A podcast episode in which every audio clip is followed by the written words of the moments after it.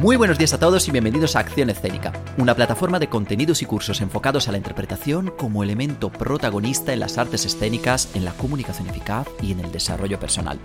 Soy Cristian Nila, actor licenciado en arte dramático con una formación profesional en canto y en danza, y para mí será un placer acompañaros en este nuevo episodio de nuestro podcast. Uno de los elementos comunicativos más importantes que tenemos es la voz. Nos acompaña durante toda la vida y aprendemos a usarla de forma inconsciente. Esta característica hace que no la cuidemos ni la entrenemos de forma adecuada para poder aprovechar todas sus potencialidades. Pero hoy vamos a conocerlo un poco mejor para así sacar el verdadero poder de nuestra voz hablada.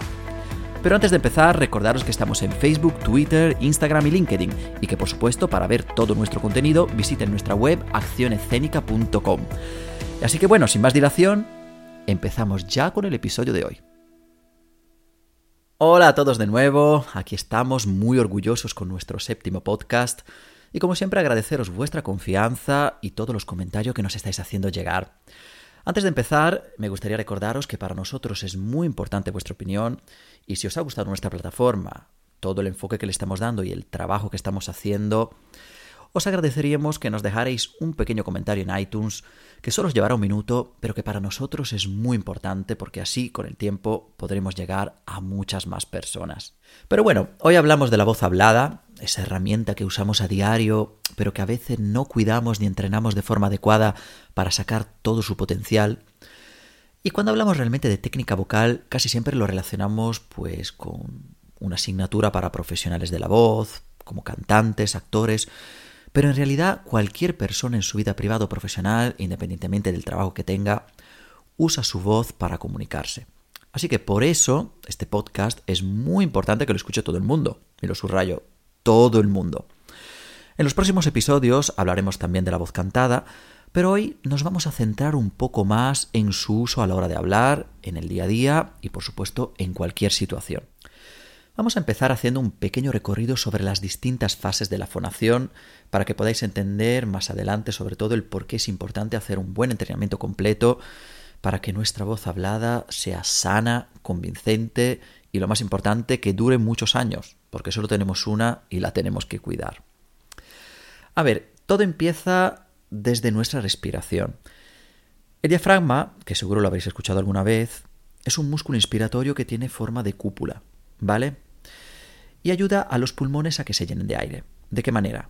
Pues al bajar, este músculo se contrae, por lo tanto se aplana, dejando espacio para que el aire entre en los pulmones, para después, posteriormente, expulsarlo cuando se relaja volviendo a su posición cóncava.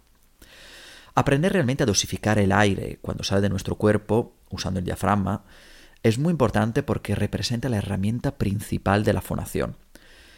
Según cómo exhalamos, nuestra forma de hablar puede cambiar. Y eso lo vais a ver sobre todo si practicáis día tras día. Y este proceso se conoce con el término de apoyo, que también lo habréis escuchado alguna que otra vez. Y es normalmente lo primero que se trabaja antes de empezar con la producción del sonido. Es cierto que el apoyo es muy importante, pero no es lo más importante, ya que como veremos después, la calidad de la voz depende de muchísimos más factores. Pero volviendo al proceso de la fonación, cuando exhalamos de forma correcta, es decir, controlando la subida del diafragma sin que haya tirones ni tensiones, la columna de aire pasa a través de la laringe donde así se encuentra con las cuerdas vocales, que son realmente las responsables de la producción del sonido.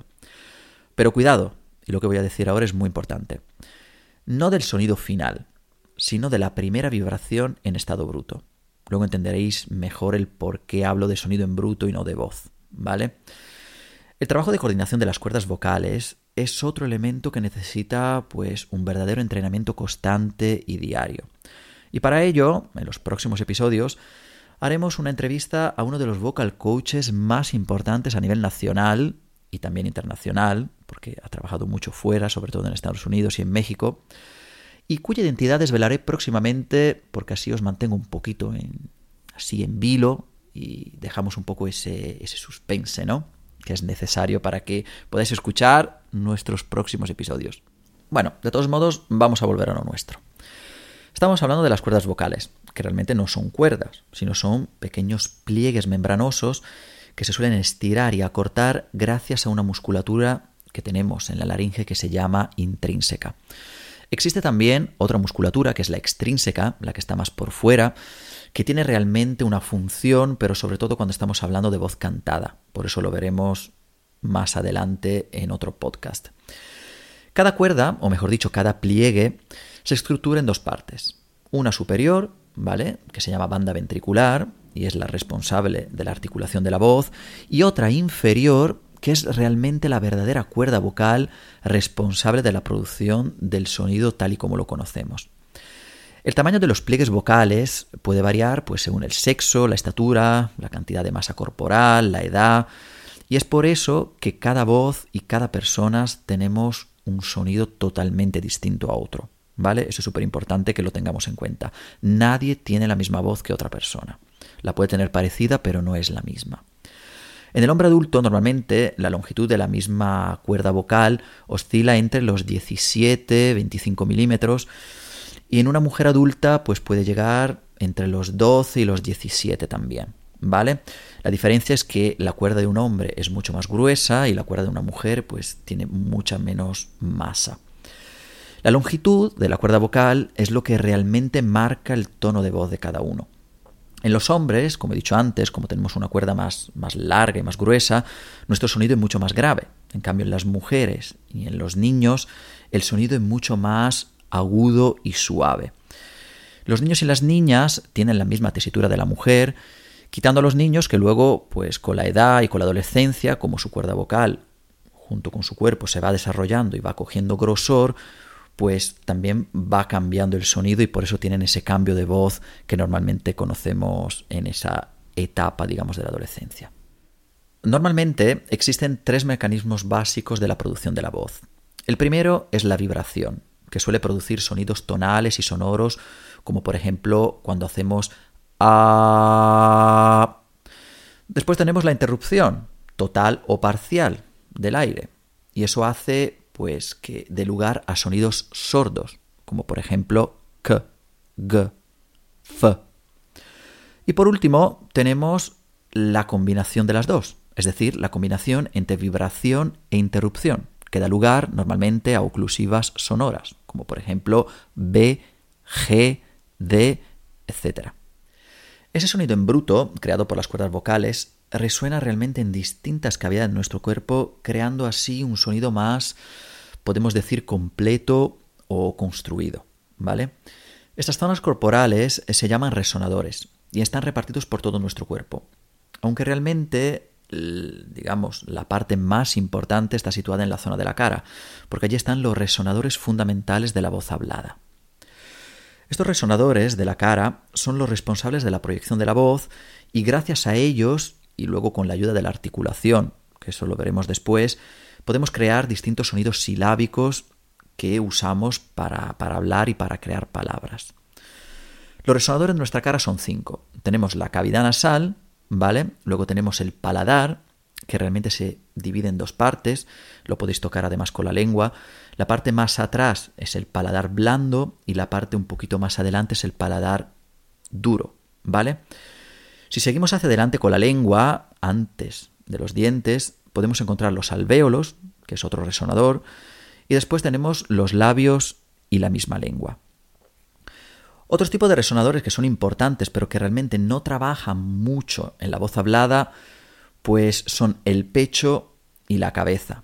Digamos que sí trabajan en la voz hablada, ¿vale? Porque nos dan, digamos, los graves y los agudos a la voz, pero que mm, normalmente para este tipo de voz utilizamos sobre todo los de la cara, ¿vale? Porque la voz hablada, al contrario de la voz cantada, suele abarcar unos 4 o 5 tonos más o menos, y por lo tanto mm, es cierto que es importante conocer estos dos resonadores, porque le podemos dar muchísimo más cuerpo y muchísima más extensión a nuestra voz, pero que realmente cobran importancia cuando estamos hablando de voz cantada. Después de que el sonido haya pasado por los resonadores, el trabajo de las articulaciones termina de pulirlo creando pues palabras, frases y todo lo que conocemos como voz, ¿vale? Es decir, un sonido finito, completo, construido. Y los componentes articulatorios más importantes que hay que tener en cuenta y que hay que entrenar todos los días porque son los responsables de la dicción son la mandíbula, la lengua y los labios. La mandíbula es un hueso plano, central y simétrico, en forma de herradura, que abarca la parte anterior, posterior e inferior de la cara. Es la responsable de la masticación, de la articulación de las vocales, de las consonantes y también de la protección de la cavidad bucal. Luego tenemos la lengua, que es un órgano que desempeña importantes funciones, además del lenguaje, como la salivación, la deglutición y el gusto. Y es el músculo más complicado de controlar. Y de hecho mm, os vais a dar cuenta cuando practiquéis los ejercicios que os voy a dar después. Suele, digamos, acumular mucha tensión y necesita pues un entrenamiento constante y diario. Después tenemos los labios, que son unos pliegues, técnicamente se llaman músculo cutáneo membranoso, que facilitan la fonación, pero que sobre todo ayudan a manipular lo que son los alimentos antes de llegar a la cavidad bucal. Bueno, después de haber hecho este recorrido por los elementos técnicos que entran en juego en la producción de nuestra voz, es importante entender que un buen entrenamiento de cada uno de ellos ayuda a enriquecer todo lo que son las variables vocales que podemos usar en una conversación. Uno de los grandes problemas de las personas es que realmente no prestamos atención a la importancia de utilizar, por ejemplo, un volumen adecuado o un tono de voz adecuado a una situación. A veces no hacemos pausas o las hacemos mal, no usamos silencios para mejorar, por ejemplo, la comprensión. Y creemos que, bueno, como hablamos todo el día y también lo hemos aprendido de forma natural, pues no es necesario entrenar esa parte de nuestra comunicación. Pero bueno, nada más lejos de la realidad. Es decir, los elementos que debemos tener en cuenta a la hora de hablar, según la situación, el destinatario del mensaje o el objetivo que nos hemos propuesto, son múltiples. Y es muy importante usarlos todos a la vez y de forma creativa y variada para que nuestra conversación y nuestra comunicación realmente sea efectiva. Vamos ahora a empezar a hablar del tono de voz. El tono puede ser o grave, o medio, o agudo. Es importante que cada uno reconozca realmente su tono natural de voz y que a partir de ahí trabaje su extensión vocal, pues unos tonos más abajo unos tonos más arriba, para poder así huir de una forma de expresión monótona y aburrida. Como he dicho antes, la voz hablada abarca unos 4 o 5 tonos, pero la voz cantada abarca pues mucho más, dos octavas o más. Por lo tanto, es importante que si hablamos de voz hablada o de voz cantada, siempre trabajemos nuestra tesitura con profesionales certificados de la voz que usando el piano puedan pues entrenar vuestro registro natural de una forma sana y por supuesto sin forzar. Vamos a hablar ahora de la velocidad, que es otro elemento importante, otra variable importante de la voz y que nos ayuda sobre todo a lo que es la comprensión y a crear interés hacia lo que estamos diciendo. Podemos hablar de una forma más lenta, de una forma media o de una forma rápida. Cada variable transmite, por supuesto, algo distinto al destinatario del mensaje. Y por supuesto que abusar de una de ellas durante una conversación hace que lo que digamos pues se pierda o no se entienda o que directamente sea aburrido. Vamos a hablar ahora de otra variable importante de la voz, que es la intensidad. Es una variable que está muy relacionada con el trabajo del diafragma y por supuesto con la proyección de la voz. Normalmente mm, este tipo de variable de trabajo se hace con alumnos que suelen dar charlas o con actores y no tanto con personas a lo mejor que trabajan delante de un micrófono o, o en un estudio de grabación. Aumentar la intensidad y por lo tanto, la proyección no quiere decir, como hacen la mayoría, subir el volumen y por lo tanto chillar, sino lo que hay que hacer es intensificar el trabajo del diafragma y aumentar la movilidad de la mandíbula y de todos los demás órganos de la articulación. Si usamos, por ejemplo, el mismo flujo de aire, pero abrimos un poco más la boca, notaremos cómo el volumen crece. Y realmente no es que sea el volumen el que crece, sino que la voz, al tener más espacio dentro de nuestra cavidad bucal, resuena mucho más y por lo tanto llega más lejos. Proyectar la voz y por lo tanto potenciar la intensidad no es una cuestión de volumen, sino de amplificación y de intensidad. Y eso se logra a través de un buen apoyo de aire y por supuesto a través de un correcto uso de los resonadores y de las articulaciones.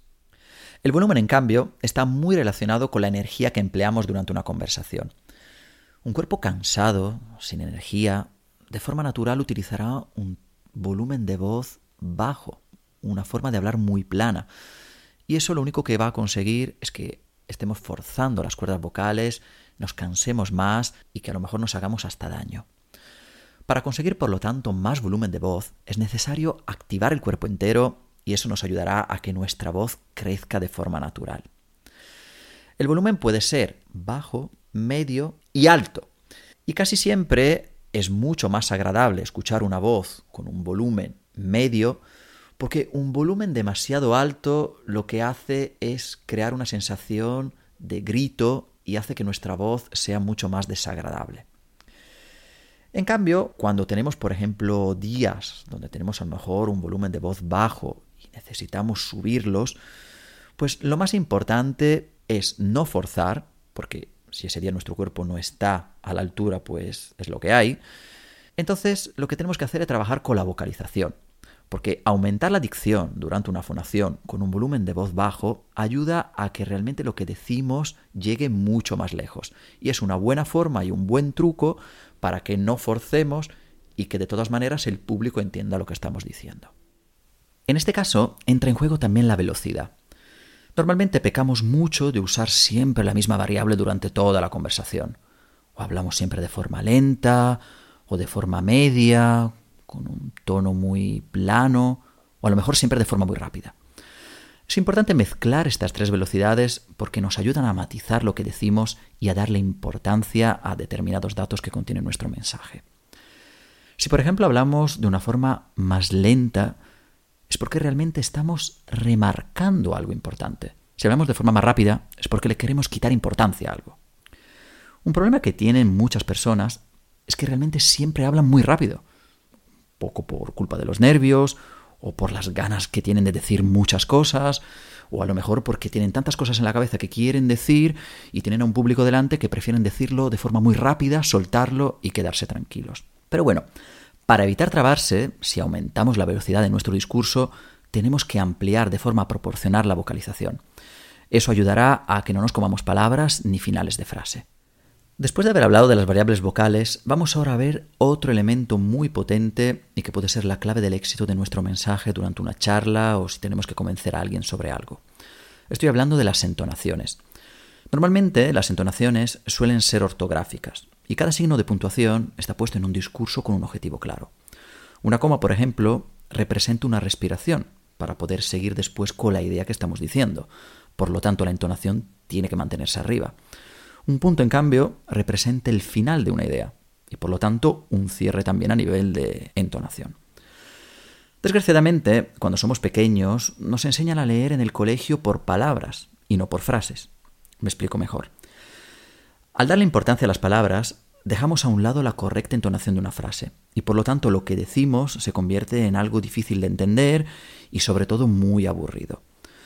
Parece casi una lista de la compra. Cada frase tiene un arco tonal que tenemos que respetar para que el concepto de lo que estamos leyendo o diciendo sea claro. Los políticos, en este caso, estudian mucho este tipo de técnica porque todo lo que dicen tiene que llegar claro y convincente al público. Entonar mal una frase conlleva inseguridad, poco poder de convicción y a veces al destinatario le traslada también confusión mental. Entonar de forma correcta un discurso tiene realmente múltiples ventajas según la situación. Un profesor, por ejemplo, si sabe utilizar bien las entonaciones, puede ayudar a los alumnos a entender mucho mejor el temario y todo lo que está explicando. Otro ejemplo puede ser un abogado, que puede convencer con mucha más seguridad a un jurado, o un opositor, que puede transmitir a la comisión de forma ordenada y clara todos sus conocimientos. Y como estos ejemplos, podría hacer otros mil.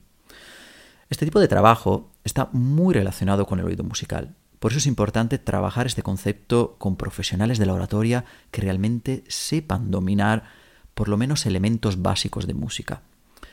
Porque hablar en el fondo es hacer música, pero con palabras. Una canción plana, que siempre tiene los mismos acordes, realmente nos lleva al aburrimiento, nos lleva a desconectar, mientras que una rica de matices nos mantiene atentos de principio a final. Y eso es lo que tenemos que conseguir durante una conversación. Si usamos el mismo ejemplo de la música, vemos que una partitura musical tiene un ritmo y tiene matices. Y hablando también, necesitamos tener en cuenta ese ritmo y eso se hace a través del uso de los silencios y las pausas. Una pausa o un silencio colocado en un sitio adecuado ayuda al cerebro del destinatario a retener mucho mejor todo lo que acabamos de decir y por lo tanto fija en su cabeza el mensaje. Las pausas suelen ser mucho más cortas y representan pues pequeñas respiraciones o un cambio de tono, mientras que los silencios son pausas mucho más largas y suelen marcar pues el final de un concepto o las usamos a lo mejor porque queremos destacar algo en concreto. Es como digamos aislarlo del resto del discurso para que destaque. Existen silencios y pausas ortográficos, que se marcan según la puntuación, afectivos, que son los que colocamos con el objetivo de mover emociones en el público, respiratorios, que nos sirven para coordinar nuestra respiración, y por último los psicológicos, que son los que se usan en determinadas partes para ayudar a la comprensión del mensaje. No os asustéis porque todos a diario utilizamos todas estas tipologías, lo que pasa es que lo hacemos de forma inconsciente. Un buen entrenamiento nos puede ayudar a concienciarnos de qué pausas o silencios usamos para que luego el discurso sea mucho más coherente, potenciando así muchísimo más la comprensión del mensaje. Es como una receta. Me gusta un poco utilizar esa metáfora. Se trata de conocer y aprender a usar todos los ingredientes para crear algo único, inolvidable y gustoso. Algo que el público quiera ver otra vez o escuchar otra vez en este caso. Hemos visto que una voz hablada poderosa necesita, por un lado, un buen entrenamiento a nivel físico, es decir, de respiración, articulación, dicción, y después un correcto uso de los matices y las variables vocales. Este último concepto está muy relacionado con el subtexto de nuestro discurso y por lo tanto con toda la parte emocional. Está científicamente probado que realmente lo más importante de una conversación es el cómo la decimos, no tanto el contenido, aunque por supuesto este último es un elemento fundamental. Pero con eso quiero decir que existen personas que tienen mucho conocimiento, pero que no saben transmitirlo, y personas que saben venderse muy bien, aunque su producto sea el peor. En este caso, vamos a entrar en otros ámbitos importantes de la fonación, que son la parte emocional y energética, que aquí cobran mucha importancia en el proceso final de la producción de la voz. Está estudiado que las emociones crean una conexión con los demás y que es importante incluirlas en un discurso. Por otro lado, nuestro estado de ánimo y cómo nos encontramos también influye de forma fisiológica en nuestra voz.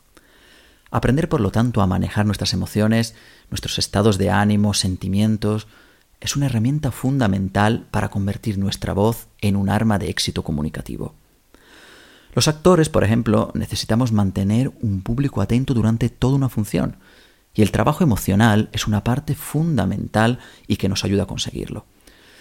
Hay que aprender primero a conocernos, conocer nuestra herramienta de trabajo y después poder usarla.